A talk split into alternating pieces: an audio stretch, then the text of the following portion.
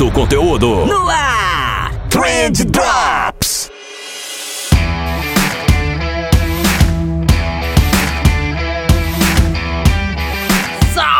Salve social media, salve empreendedor, salve ouvinte! Tudo bom com vocês? Eu espero que sim, porque comigo tá tudo ótimo. Eu sou o Vinícius Gambetta. Esse daqui é o Trend Drops do Trendcast da agência de bolso e eu já tô chegando com drops, né? eu falei semana passada que eventualmente eu ia colocar um drops aqui para tampar buraco e dito e feito. né? Foi isso que aconteceu, mais rápido do que eu imaginava, porque tá sem condições ultimamente, minha agenda tá abarrotadíssima. E para ajudar ainda, na semana passada eu mordi a minha língua, cara. Tipo, eu literalmente mordi a minha língua e aí ela inflamou.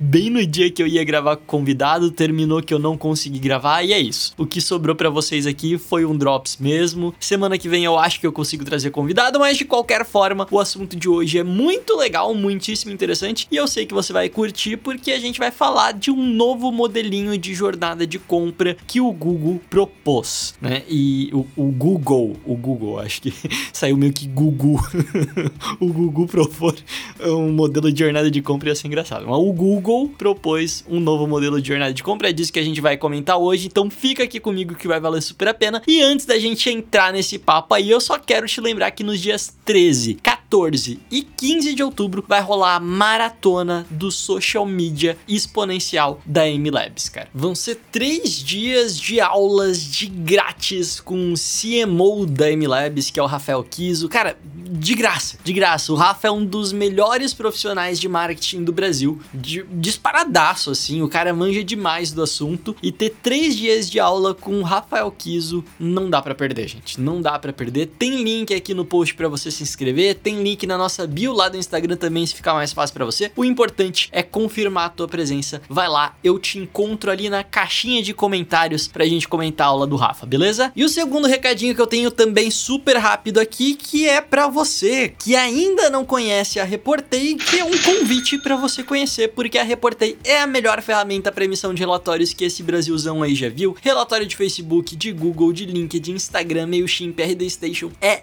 incrível, incrível mesmo. Não é porque eles são parceiros. Se eles não fossem parceiros, eu também indicaria eles. É, provavelmente um pouco menos. né? Eles estão me ajudando a pagar os boletos aqui, então a gente indica mais, indica em todo o programa. Vai lá, www.reportei.com. Pode testar sem medo que tem o selinho agência de bolso de qualidade. Fechou? E agora sim, recados devidamente entregues. Vamos falar de vendas.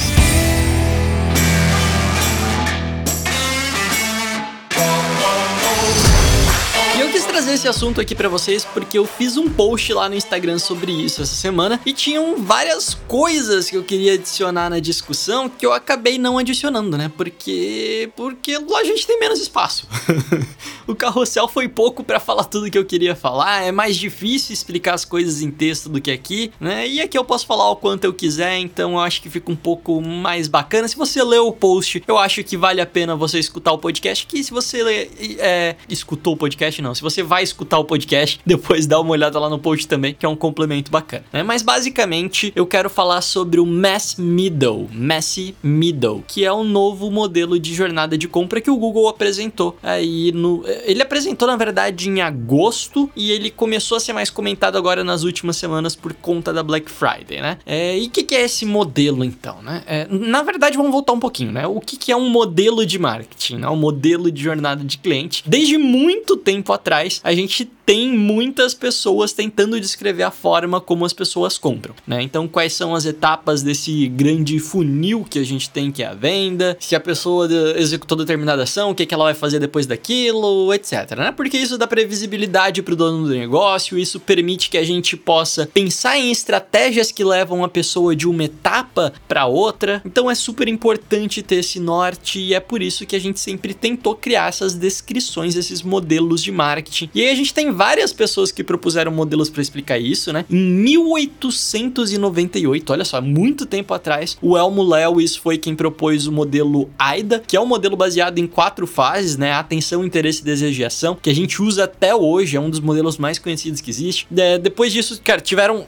vários outros, não dá para mencionar todos aqui, mas teve Dagmar, ATRN, McKinsey, primeiro momento da verdade, segundo momento da verdade, terceiro momento da verdade, é, o momento zero da verdade, que é o Zimote, que também foi o Google que cunhou. Então teve muita coisa sendo apresentada, muita proposta sendo feita, e, e todos esses, né, que ficaram mais populares são excelentes, ainda são super válidos, fazem muito sentido em várias estratégias de marketing. Eu não tô mandando você esquecer tudo isso, mas o que todos esses modelinhos tinham em comum é que eles eram muito lineares. Né? Então é tipo uma sequenciazinha, né? Você vai do ponto 1 pro ponto 2, do ponto 2 pro ponto 3, ponto 3, ponto 4, até o ponto 5, que seria a compra, né? até o, último ponto, né? Não necessariamente cinco etapas. Mas enfim, né? Então você foi impactado disso, você vai para pesquisa, da pesquisa para o desejo, do desejo para consideração, da consideração para compra. Mais ou menos isso. E todos esses modelos, né, embora eles tenham ali algumas abordagens diferentes no que diz respeito às etapas da jornada do cliente, é, como eu falei, eles são lineares. E o Google divulgou um estudo agora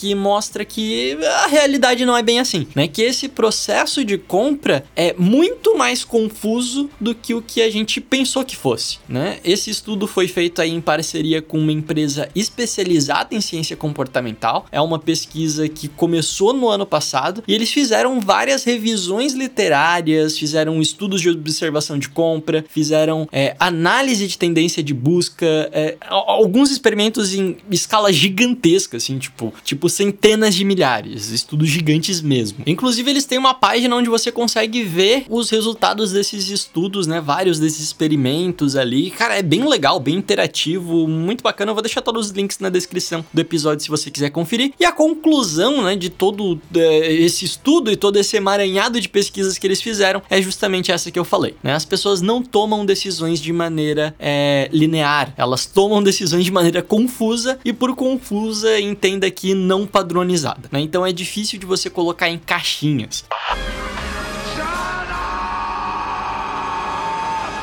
O que eles mostram nos experimentos é que uma pessoa que quer comprar um carro pode levar 200 dias para comprar esse carro, e aí uma outra pessoa com o mesmo perfil demográfico interesses razoavelmente semelhantes ali, que na teoria a gente consideraria que levaria a mesma coisa, pode levar 4. E aí, estatisticamente, você não pode simplesmente tirar a média disso e dizer que esse é o tempo que leva para alguém comprar um carro, né? Até porque a pessoa que levou 200 dias para comprar, ela não passou pelas mesmas etapas da pessoa que levou 4. Né? E não é que a pessoa pessoa que levou quatro dias pulou etapas. Elas só foram diferentes, né? Porque as pessoas são diferentes, seres humanos são complexos e medir isso, se não for impossível, é muito difícil. E aí o que o Google tentou fazer foi desenhar um novo modelo que tentasse ali pôr o mínimo de ordem nessa bagunça. Né? E basicamente o que eles fizeram foi o seguinte: então, quais são as etapas? Você tem o primeiro contato de alguma pessoa com teu produto, certo? Que, que eles chamam de gatilho aqui, que pode ser, é, por exemplo, um anúncio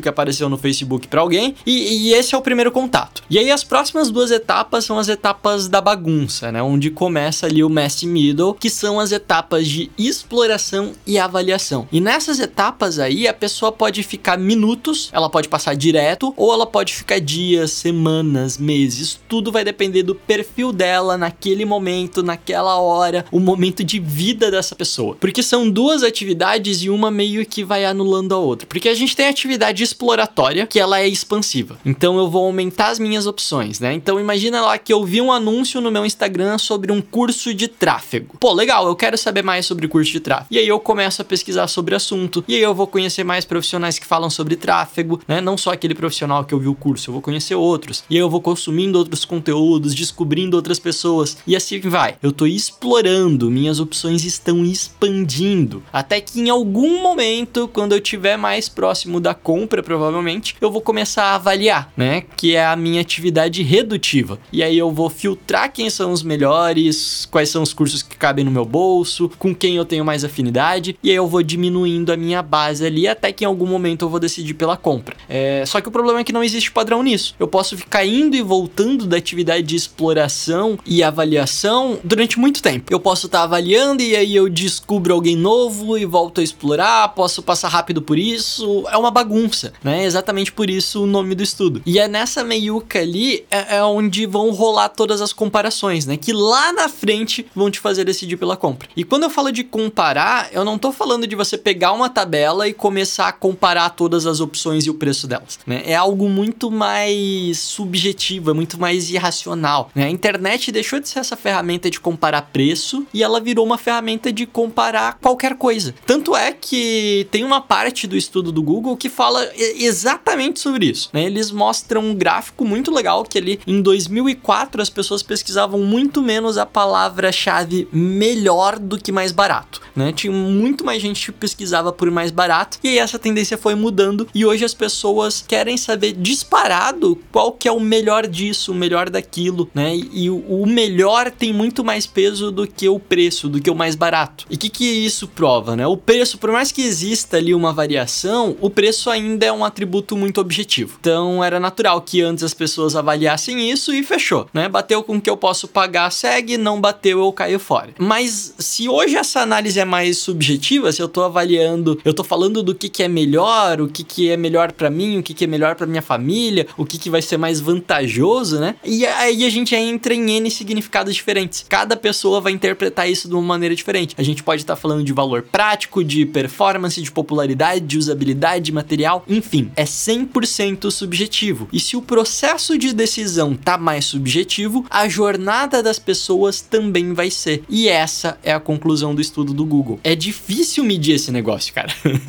é muito difícil medir isso. E, e, em um certo nível isso é quase que frustrante, né? É muito ruim na era da informação, na era dos dados, ao chegar uma marca que é a marca que mais tem dados no mundo, provavelmente, que é o Google, e eles chegam pra gente falam: galera, não dá para isso. É muito difícil, cara. É uma bagunça a forma como as pessoas tomam decisões. E, e, é, e foi essa a conclusão.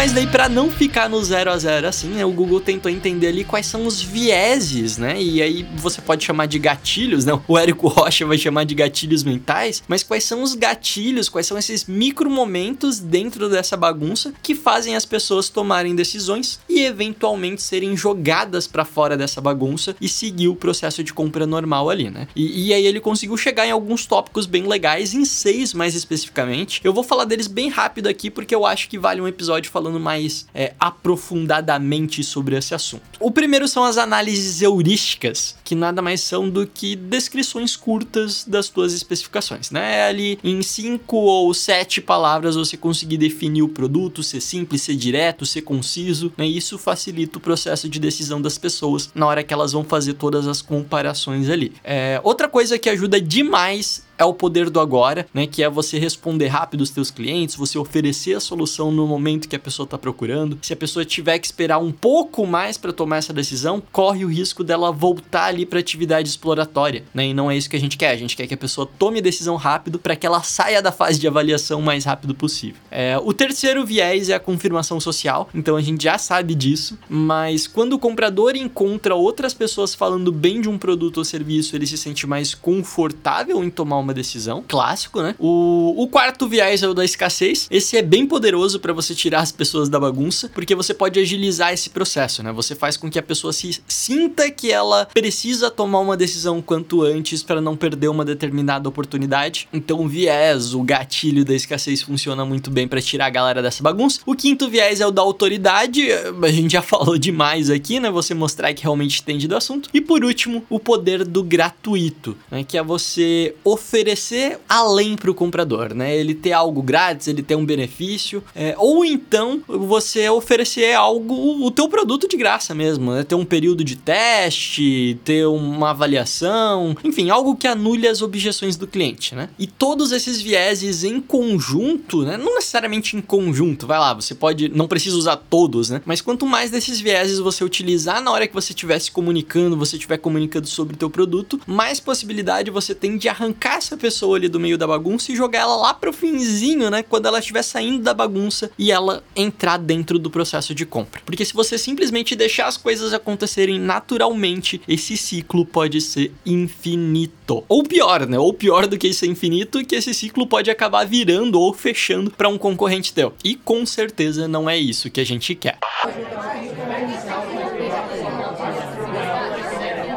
E galera, era isso então, um episódiozinho bem teórico aqui para vocês, mas com uma visão que tem tudo para mudar a forma como a gente planeja as ações de marketing, né? Eu recomendo que você leia o estudo completo no site Think with Google mesmo, né? Tem várias representações dos experimentos que eles fizeram, eles ilustram os exemplos com os gráficos interativos ali muito legais, tem exemplos práticos, é completíssimo, completíssimo. Essa é a abordagem que o Google vai começar a trabalhar daqui para frente. Né? Então todo o conteúdo deles de marketing tá sendo, tá seguindo essa linha. Eles estão produzindo bastante é, material sobre isso também. E aí eu recomendo que você visite o Think with Google em inglês, né? Eles até estão traduzindo os artigos, os materiais para português, mas tá levando aí pelo menos um mês para chegar aqui. Então se você for lá no material em inglês já tá super atualizadinho, tem várias dicas legais, conteúdo de altíssima qualidade e a gente com certeza absoluta vai falar mais sobre isso no futuro, beleza? É isso aí então, eu vou ficando por aqui. Eu espero que você tenha gostado do episódio de hoje. Eu espero que você me perdoe por ser um episódio curtinho, mas a gente se vê na semana que vem com mais um episódio e valeu!